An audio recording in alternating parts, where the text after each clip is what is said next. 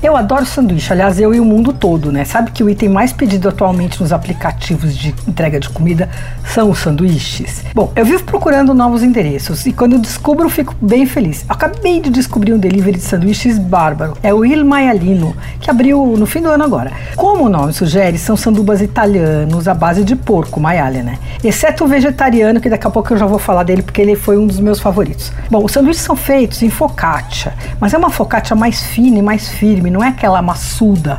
Fica com a crosta douradinha. Ela é notável em sabor, espessura e textura e acomoda super bem os recheios. Sempre tem alguma coisa cremosa.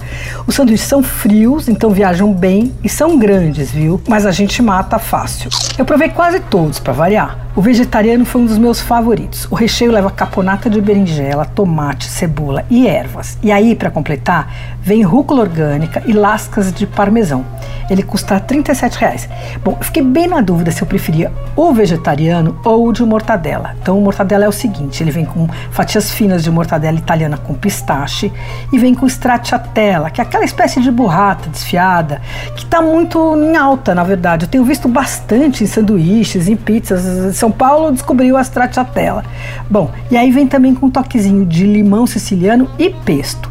Esse sanduíche de mortadela custa 45 reais. Tem um de pancetta, que é, é, no caso a barriga de porco curada, mas ela é curada com especiarias, é cortada bem fininha. Vem com abobrinha grelhada e um creminho de alho poró, assim, bem bom também custa 45. Outra opção é o pastrame bovino artesanal com rúcula, cebola caramelizada e mostarda Dijon. Ainda tem de prosciutto e de salame, mas esse eu não vou comentar porque eu não provei.